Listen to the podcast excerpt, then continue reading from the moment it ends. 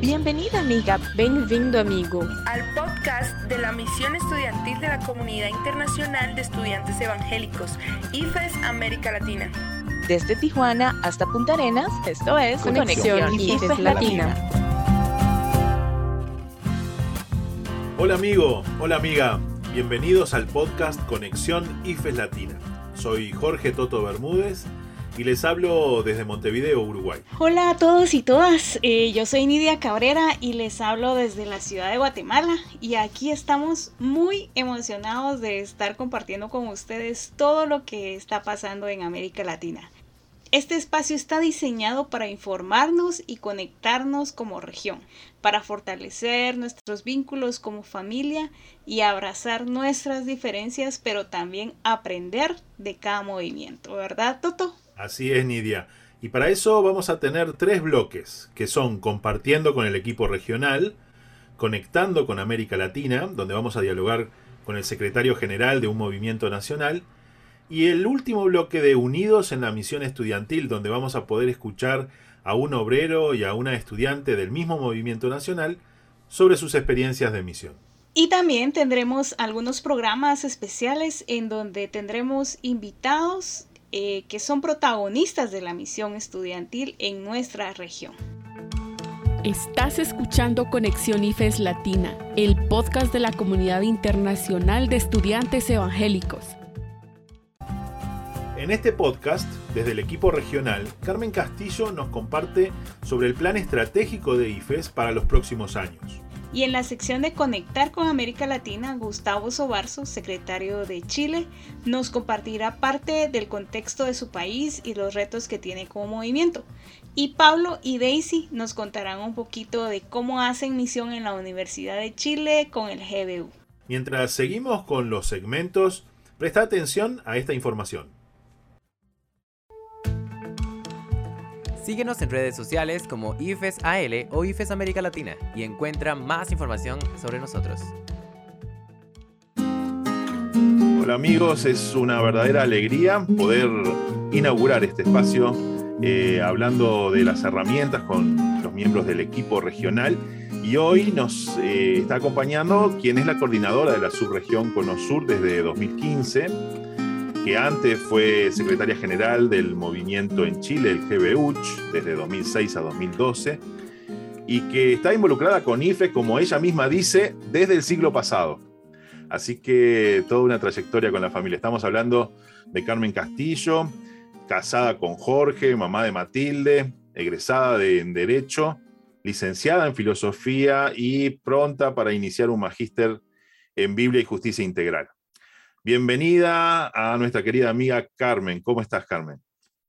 Muchas gracias, Toto, por esa gentil y generosa bienvenida. Aquí estamos muy bien con un Santiago, esperamos, lluvioso hoy día. Muy bien.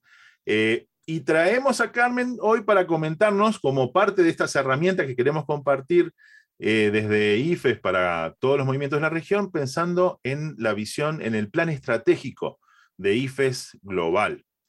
Eh, y este plan responde a, una visión estratégica de IFES, ¿no? Y con la idea de que abarque y nos oriente durante un buen tiempo.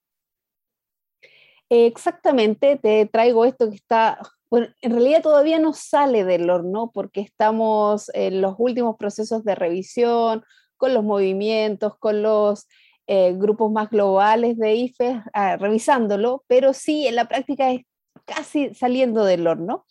Y pensando justamente que nuestra visión global en IFE consiste en ver estudiantes que formen comunidades de discípulos, que sean transformados por el Evangelio y que impacten justamente a la universidad, a la iglesia y a la sociedad para la gloria de Dios. Esa es como nuestra, nuestra visión global de IFES, que no ha cambiado, que sigue la misma perspectiva, pero ya estamos con eh, la mira, con los ojos hacia el 2030, porque ya, ya se nos viene, ¿no?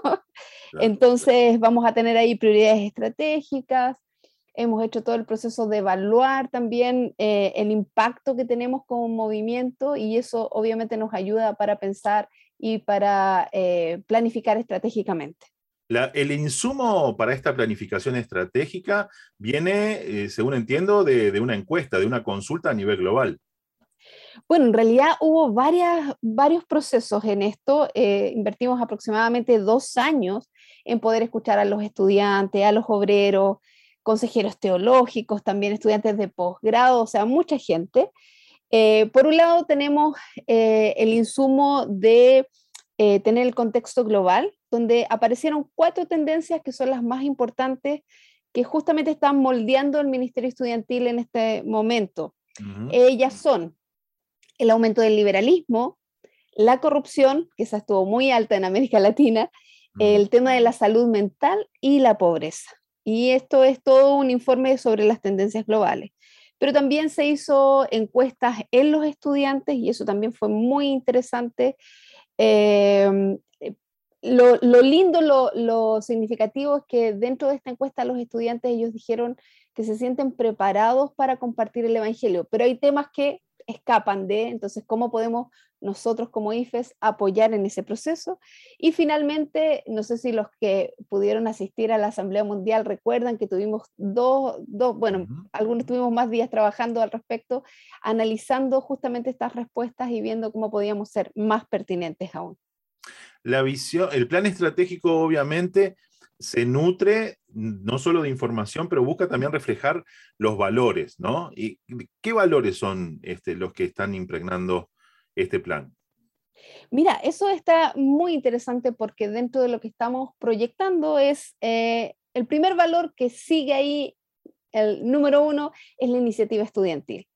Para nosotros el núcleo del ministerio son los estudiantes que están ahí estudiando, valga la redundancia, y están en el campo de misión. Así que eso es lo primero. El otro valor importante es la oración.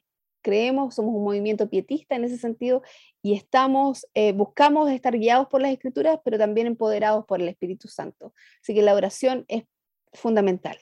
El compromiso con las escrituras. Eh, sabemos que hay un, área dentro de IFES que trabaja con eso, pero va más allá que simplemente un programa. Es eh, un valor importante dentro de toda nuestra misión. Relacionado con la misión, justamente una misión en colaboración. O sea, IFES está lleno de relaciones entre los movimientos locales, entre los movimientos a nivel internacional, con otras organizaciones, con la iglesia local, así que eso es súper importante. Por otro lado, el concepto que somos una comunidad de aprendizajes. Somos estudiantes no solamente cuando estamos en la universidad, sino que dentro de toda, toda la vida, así que eso es importante. Y finalmente, pero no por eso menos importante, el concepto de la diversidad y de los movimientos autóctonos. Eh, cómo forjamos nuestra identidad, cómo somos estudiantes universitarios en el lugar en que estamos, no copiando necesariamente otras, otras ideas, pero sí observándolo todo y reteniendo lo bueno, ¿no? Esos son parte de los valores que tiene. Suena como uno de los grandes, grandes desafíos que tenemos como IFES a nivel global, ¿no?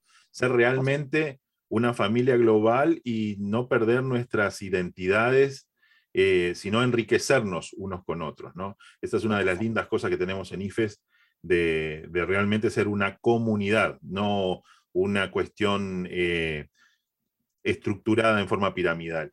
Y pensando entonces en este plan estratégico, en la mirada hacia 2030, ¿dónde estaríamos poniendo el foco según este plan? Bueno, tenemos cuatro prioridades estratégicas esta vez, eso es lo que estamos compartiendo. La primera es crecer en testimonio. ¿Eso qué significa? Que queremos, por un lado, equipar a los estudiantes para que puedan compartir las buenas nuevas de Jesucristo, para poder moldear justamente respuestas bíblicas a los grandes temas que están siendo parte de nuestro día a día y mostrar la relevancia del Evangelio, eh, animar y formar a los estudiantes y también a los graduados para que confíen en este proceso de evangelización al que todos estamos llamados y mm. también equiparlos para que justamente puedan dar testimonio ya no solamente en la universidad, sino que en sus respectivos campos de misión una vez que son profesionales. Eso es una de nuestras prioridades estratégicas, el crecer en testimonio. La segunda, bueno, las traducciones todavía estamos ahí luchando un poco con eso, pero eh, eh, dice crecer en compromiso de por vida. Y es, en esto estamos hablando de que el estudiante eh, puede integrar su fe en todas las áreas de su vida Y eso es re importante y que estén dispuestos a mantenerse firme por Jesús en los ambientes desafiantes en que están. Ahí, obviamente, el tema de la corrupción es como evidente. Si somos fieles en eso, en toda nuestra vida, podemos darle un fuerte golpe a la corrupción. la tercera prioridad estratégica es crecer en nuevos terrenos o nuevos territorios. todo este proceso que hemos eh, empezado ya hace unos años a crear nuevos proyectos en nuevas ciudades, en nuevos países, para crear nuevos movimientos es eh, parte de, nuestro, de, una de nuestras prioridades eh, estratégicas. Así que queremos seguir creciendo en eso. Y finalmente, crecer hacia el futuro. Y en este sentido, que podamos ser movimientos resilientes en todo el mundo, que podamos conectar mediante recursos adecuados para seguir haciendo nuestro trabajo con justamente esta nueva generación de estudiantes que en la práctica muchos de ellos solo los conocemos virtualmente en este momento, pero tenemos la proyección con ellos para seguir haciendo misión. Genial. Un plan estratégico que, como vos bien decías, se está terminando de afinar, que están trabajando algunas cuestiones conceptuales para la traducción, pero sobre todo donde ya están establecidos valores, donde ya están establecidos estrategias, focos, y que esperamos que realmente sea una herramienta para cada uno de nuestros movimientos y para cada uno de nuestros obreros al pensar cómo hacer la misión en estos próximos 10 años. ¿no? Carmen Castillo, muchísimas gracias por este tiempo. Que Dios te bendiga. No sé si querés mandar un último saludito, comentario. No, animarlos a que cuando llegue el plan estratégico ustedes lo revisen, lo, así como lo hicimos con piedras vivas en los últimos años, que podamos hacerlo parte de nuestras propias planificaciones, examinándolo obviamente y, viendo cómo podemos apoyarnos en este proceso de seguir adelante con, con la misión de aquí al 2030 por lo menos. Muy bien, muchas gracias Carmen. Y seguimos con Conexión Latina.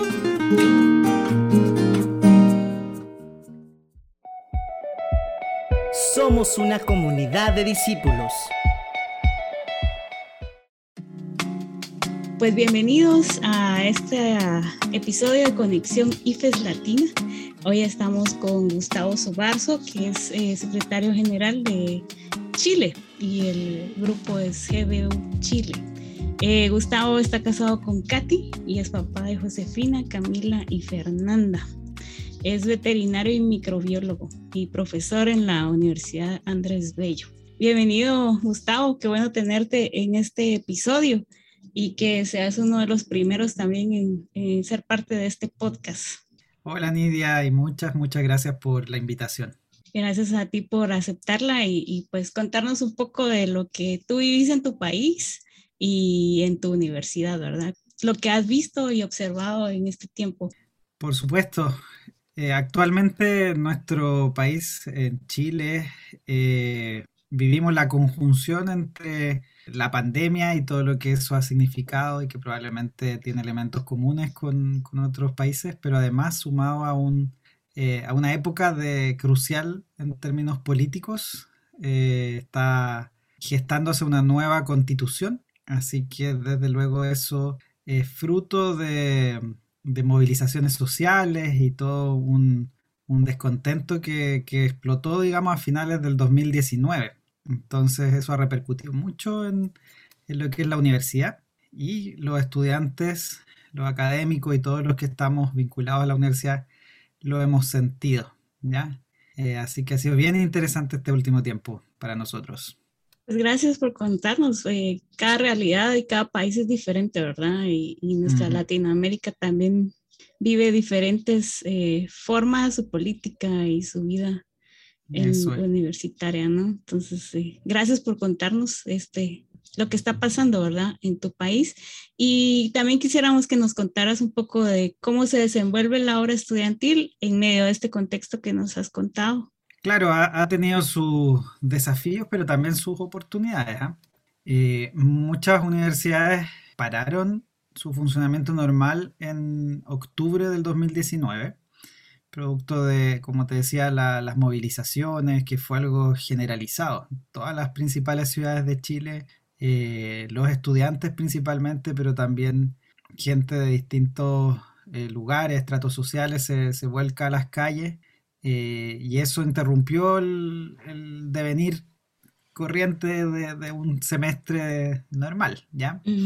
Entonces, como te digo, antes incluso de que empezara la pandemia ya empezaron las actividades en línea, el horario, por ejemplo, para, para reunirse o para, para hacer eh, misión, o sea, perdón, estudios bíblicos en la universidad, eh, se movió a muy temprano en las mañanas. Entonces eso fue, fue algo que fue transformando nuestra mm, forma de acercarnos a la universidad. Eh, y ahí inmediatamente se vieron ya oportunidades. Pues. Invitar a los compañeros de universidad a reflexionar desde, desde las escrituras también esta revuelta y también la, la expresión de dolor del, del, pueblo, empatizar desde la fe fue algo muy bonito y creo que varios grupos lograron hacerlo. Y luego, bueno, llegó, llegó marzo del, del 2020 y, y, se destapa, ¿cierto?, la, la pandemia que rápidamente llega a Chile y paraliza entonces ya no solamente las actividades académicas, sino básicamente todo el país. Acá en Chile hubo, y hay todavía, o sea, eh, varias olas de la pandemia que implicaron cuarentenas muy fuertes. Entonces, la oficina nacional, por ejemplo, nosotros la cerramos en marzo del 2020. Esa fue la última vez que los obreros fueron a la oficina y recibieron estudiantes y todo porque ahí empezó una cuarentena bien estricta en Santiago, que es donde está la oficina nacional, y todos los grupos locales, los núcleos que le llamamos nosotros los grupitos de estudio bíblico de la universidad, todo empezó a funcionar online, al igual que la educación en general.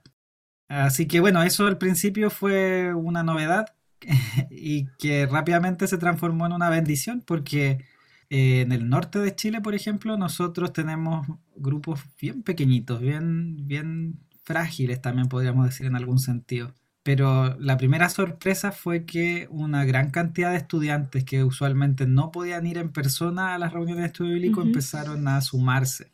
Entonces hubo grupos que duplicaron su asistencia habitual o a veces triplicaron, producto de la facilidad que daba el ya no depender de, de la distancia. O de un encuentro personal, ¿no? Claro, exactamente. Entonces, en ese sentido hubo ya los primeros atisbos de, algo bueno, de una oportunidad que se podría aprovechar. Así que desde ese entonces, claro, ha, cambiado un poquito la cosa en el sentido de que ahora ya están más agotados los estudiantes del asunto online. Así que varía un poquito. Así como ha sido bueno el, la conexión, ¿verdad? También es como eh, bueno, creo que todo el mundo ya está como cansado de, estar ahí tras pantalla y a tener... Sí. Bueno, acá actualmente eh, está ya volviéndose a la presencialidad. Hay varias universidades que empezaron algunos sistemas de, de aforo reducido y de clases híbridas, entonces eso ha implicado que nosotros hemos tenido que publicar recomendaciones para las reuniones presenciales en el contexto del GBU, ¿cierto? Reuniones oficiales del movimiento. Y que fue algo totalmente nuevo. No, nunca se nos ocurrió que tendríamos que fijarnos en detalles, pero que son definitivamente muy importantes eh, si queremos impedir que, que nuestras reuniones se transformen en focos de, de contagio. ¿Y cuál es el desafío que ustedes ven ahora? O sea, en este tiempo híbrido, eh, también que sigue la virtualidad y con nuevos estudiantes que a veces ni se conocen. Eso es cierto. Sí, estamos súper em, conscientes y a la vez volcados en oración a Dios para que nos dé creatividad y ánimo y valentía en este tiempo, porque definitivamente un desafío no esperado es esto de, conectar gente que solo se conoce por una pantalla. Ya tenemos incluso la primera generación de estudiantes líderes que nunca han conocido nada del movimiento si no es a través del mundo online. Interesante. Entonces, pensar, eh, claro, en la hospitalidad por una parte, recibir a estas personas que no conocen muy bien el, el quehacer presencial del GBU, pero también algo que nos ha pasado es que como se borraron la frontera o la distancia, mejor dicho, a través de las reuniones online, eh, hubo grupos que se afiataron mucho, que no eran necesariamente ni de la misma ciudad ni de la misma universidad. Entonces ahora algo intencional que estamos haciendo es fortalecer los lazos entre los compañeros de una misma facultad, porque creemos que es importante eso a la hora de, de hacer misión, el ser contextuales, y eso es algo que hay que hacer un poco delicadamente, como, como un cirujano, diría yo, porque hay que escindir o separar. claro, hay gente que está ya amiga y que quieren, y a la vez juntarlos con otros que a lo mejor no tienen mucha afinidad, pero que están en la misma facultad. Entonces eso es un desafío. Sí, es todo un desafío el, el, la nueva normalidad, ¿verdad? Y, y, mm. y, las nuevas relaciones también entre estudiantes nuevos, viejos, medianos y, y, todo, ¿verdad? Eh, Otra cosa que yo creo que me imagino que ha ocurrido en, otro, en otros países igual es la pérdida tal vez del sentido de la vida universitaria. Entonces, muchos chicos que son de primero o segundo año, que, conocen la U así a través de una pantalla, que no conocen en realidad la riqueza que existe en eh, la vida extraprogramática en la universidad. Entonces, eso también es un desafío, cómo, cómo alcanzamos en ese contexto y cómo servimos también a la comunidad universitaria a vivir una vida universitaria más completa. Bueno, gracias Gustavo por estar en este eh, segmento y pues, no sé, algunas palabras finales que querrás compartir. Un placer, pues qué bueno estar aquí en esta iniciativa. Eh, un abrazo enorme a todos los compañeros de misión de América Latina y muy, muy agradecido de, de poder tener estas instancias de, de, conocernos un poquito más y animarles, o sea, animarles a todos en estos momentos que, que han sido difíciles sin duda para cada uno de nosotros, eh, a ver eh, con esperanza, ¿cierto? Y con la mirada de Jesús eh, el porvenir. Creo que eso es algo que, que, debemos recordarnos mutuamente en los momentos más, más oscuros. Así que eso, muchas gracias, Nidia. Gracias, Gus, y pues esperamos verte de nuevo presencialmente en algún momento de la vida. Eso, Dios quiera. y seguimos con IFES Conexión Latina.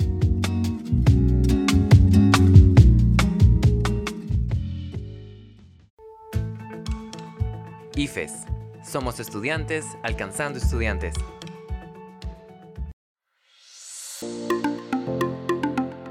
Hola queridos amigos, estamos felices de poder saludar. Digo estamos porque por aquí les habla Pablo y estoy con Daisy. Y como podrán darse cuenta quizás en breve, somos de Chile, del Grupo Bíblico Universitario de Chile y estamos felices de ser parte de esta iniciativa y queremos contarle un poco de nuestras historias. ¿Cómo estás, Daisy? Muy bien, ¿y tú, Pablo? Yo creo igual que toda la gente se da cuenta por nuestro acento, ¿no? Es muy marcado el acento chileno. Se nota, se nota al tiro. Bien, y podríamos comenzar el tiro presentándonos. Quizás podrías presentarte tú primero, Daisy, para que te conozcan. Sí, hola a todos los que están escuchando. Mi nombre es Daisy Seguel y soy estudiante de periodismo eh, y participante en el Grupo Bíblico Universitario de Chile. Llevo ya alrededor de cinco años participando en el movimiento, bastante creo yo, esperando salir pronto también, pero seguir aportando, eh, Pablo. ¿Y tú qué tal? ¿Qué, ¿Qué, actividad realizas acá en el movimiento? Bueno, yo eh, fui estudiante, pero ya me hice viejo y estoy como obrero, ¿cierto? Como un obrero voluntario del Grupo Bíblico Universitario en Punta Arenas, que es justamente muy al sur de Chile. Estamos más cerca de la Antártica que cualquier otro país de Latinoamérica. Pero sí, desde acá. Y Daisy, tú estás en Santiago. En Santiago, la capital de Chile. Bastante lejos de Punta Arenas, la verdad. Es verdad, es verdad. Pero bueno, felices por este espacio y vamos a entrevistarnos. Y la primera pregunta es justamente para Daisy, como representante de, del mundo estudiantil y de, sí, de esta experiencia de estar en el movimiento. ¿Cuál dirías tú que es el mayor desafío o los desafíos que has enfrentado como estudiante, que quizás también otros que están escuchando ah, han pasado? Sí, yo creo que pensándolo bien, eh, hay dos cosas fundamentales que, que, podríamos pensar de un desafío importante para los estudiantes, que tiene que ver con cómo nos relacionamos con, con, la universidad principalmente y no ser como este, no sé, como este círculo cerrado que nadie puede entrar, que es bien hermético, cómo salir de eso y servir a otros y ver las necesidades que hay en la universidad. Y muy relacionada a eso, como para ejemplificarlo, tengo una historia que voy a como apoderarme de este momento, pero que tiene que ver básicamente con... Gracias, Fabi. Em, conocimos a Nósica, una chica en, en mi núcleo eh, que, que es haitiana. Ella había llegado hace muy poco a Chile, como hace meses, y se ganó una beca para estudiar español en mi universidad.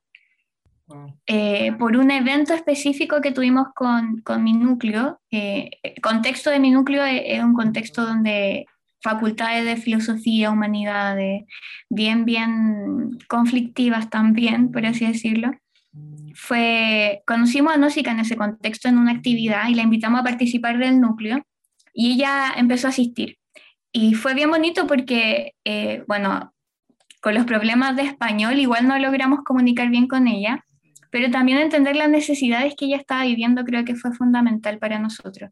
Eh, no solo hizo que el núcleo se afiatara más en la necesidad de ayudarla a ella, sino que también acompañarla en el proceso de su fe, porque ella básicamente no sabía nada, o sea, fue como redescubrir el Evangelio con ella y fue un camino bien bonito que recorrer. Eh, recuerdo muchas instancias ver como su cara muy sorprendida con cosas que a lo mejor para mí o para otros estudiantes podrían ser como algo normal. Eh, ella detenernos en la escritura a las cosas que ella no entendía y acompañarla en todo ese proceso fue como un descubrir bien bonito y, un desafío constante. O sea, no solo que tiene que ver con la transculturalidad, sino también con la necesidad del otro, con poder abrirnos a, a eso a estar atento y, y, servir. Y fue bien bonito y hasta ahora somos bien amigos con la Nósica. Eh, ella está asistiendo a una iglesia, está como, se graduó también de su español, habla muy bien español ahora, entonces súper bien. Ya, qué, hermosa, qué hermosa historia, porque al final todos estamos en el trabajo de quizás compartir eh, este lenguaje que, que la Biblia presenta y creo que siempre es difícil, entonces no, no es mi espacio de responder, pero, pero sí todos estamos como aprendiendo a, a leer de nuevo. Y, y qué, qué, hermosa, qué hermosa historia. Entonces, para ti ese sería quizás como el gran desafío o te gustaría también añadir algo más? No, yo creo que básicamente ese es el gran desafío, estar atento a las necesidades del otro eh, y no cerrarnos en un círculo hermético en nuestra universidad como tratando de estar fuera de todo, sino que abrirnos a, a ver y, y, dar el espacio también a, a, nuevas conversaciones, a guiar personas y, y siempre estar como atento en verdad en lo que tú puedes servir y a quien tú puedes ayudar. Súper. Súper. Y tú, Pablo, pasando ahora al otro lado, Cambiamos eh, que, está en un sí. que está en un contexto distinto, estás en la Patagonia, al sur de Chile, eh, como tú mismo decías, como más cerquita de la Antártida. ¿Cómo tú como obrero que está al servicio de los estudiantes eh, ves los desafíos que hay en ese contexto, pero también más allá, como lo que se viene? Mm.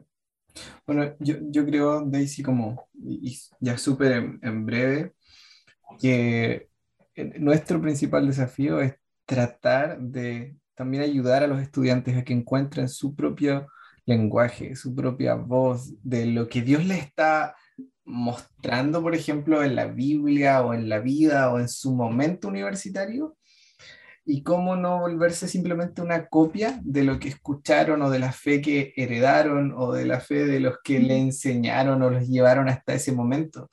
Entonces, puede ser que uno dice, bueno, ese es un desafío de todas partes. Y yo digo, sí, pero el desafío dos y el complejo es cómo luego esa verdad o esa realidad que ellos están aprendiendo, lo que estamos aprendiendo porque en verdad nunca dejamos de hacerlo, cómo ahora también nos ayudamos a hablarlo en la cultura de la gente, en el idioma de lo que las personas hablan. en general los evangélicos hablamos un idioma como paralelo. Y, lo difícil es que nuestros grupos no se vuelvan mundos paralelos a la realidad universitaria, a lo que está pasando en el día a día. Y claro, la tentación es en la universidad, pero es en todas las cosas de hacer como esta, no sé cómo expresarlo, ¿no? Pero sí hacer como una separación clásica entre lo sagrado y lo, y lo no santo y lo secular, cuando en realidad Cristo está actuando en todos esos lugares. Entonces, eh, yo creo que pasa en, en, las dos vías, donde nosotros muchas veces tratamos de ayudar, de como prestar nuestros ojos para que otros vean desde ese lugar, pero muchas veces también eh, nuestro desafío es ser abierto a recibir los ojos de los estudiantes para ver desde el lugar que ellos ven y, y aprender a abrazar así también a, a la cultura. Entonces, yo, diría que ese sigue siendo el gran desafío, cómo, cómo ir al corazón de las escrituras y cómo ir también al corazón de la gente y cómo en ese doble camino realmente traemos como, como la historia que tú contabas, ¿cierto? Transformación real a vidas, que, que nunca son números, sino que son realmente personas. Uh, y creo que ese ha sido uno de los grandes desafíos. Obviamente, administración del tiempo siempre lo es. Y podríamos contar algunas historias que, algunas deudas, deudas que tengo con algunos estudiantes de cosas que por no estar bien organizado a veces se pasan y creo que esa es común de todos, obreros, estudiantes, y, y necesitamos disciplinarnos quizás más en eso. Pero esos serían los desafíos que, que pudiera compartir hoy. Hey, muchas gracias Daisy por este espacio y esperamos que esta iniciativa de podcast siga trayendo, ¿cierto? Cosas nuevas a los que están escuchando. No sé si te quieres despedir. Sí, un abrazo a todos los que están escuchando. Muchas gracias por compartir con nosotros aprender también de nuestra historia y, y difundirlas también. Nosotros aprender de las suyas. Así que estoy ansiosa por escuchar todo lo que vendrá. Un fuerte abrazo, somos una gran familia.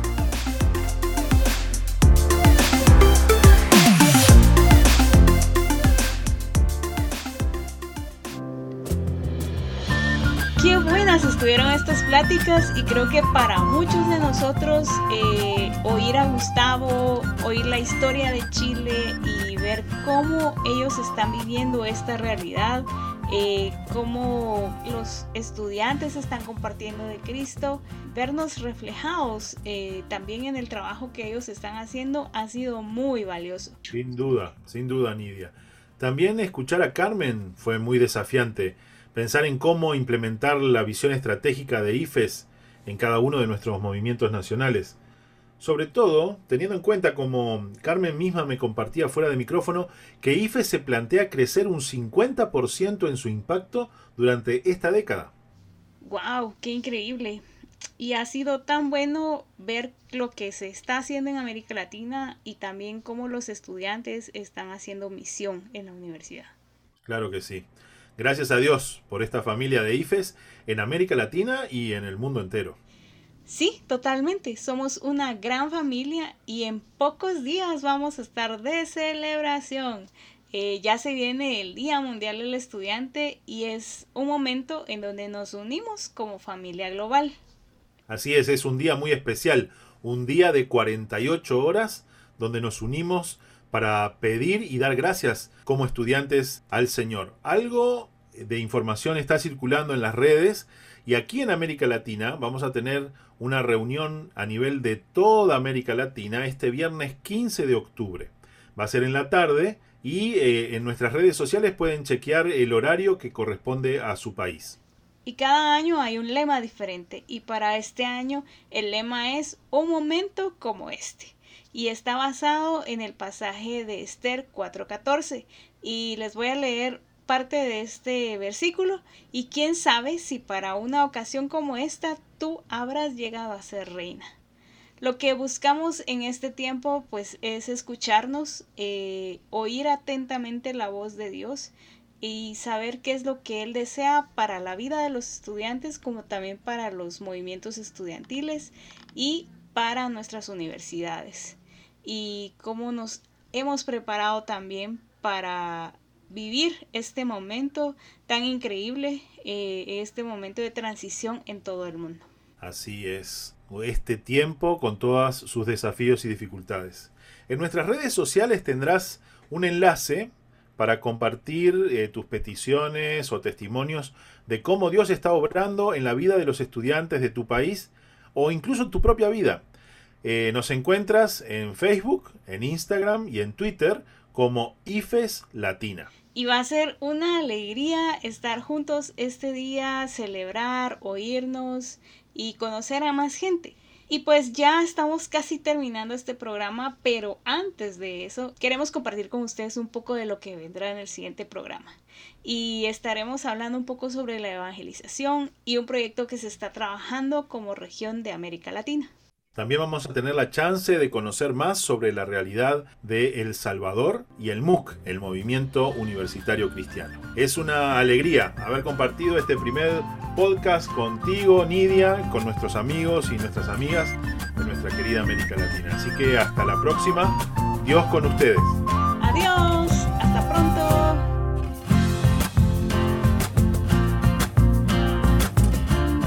Esta es una producción de IFES América Latina.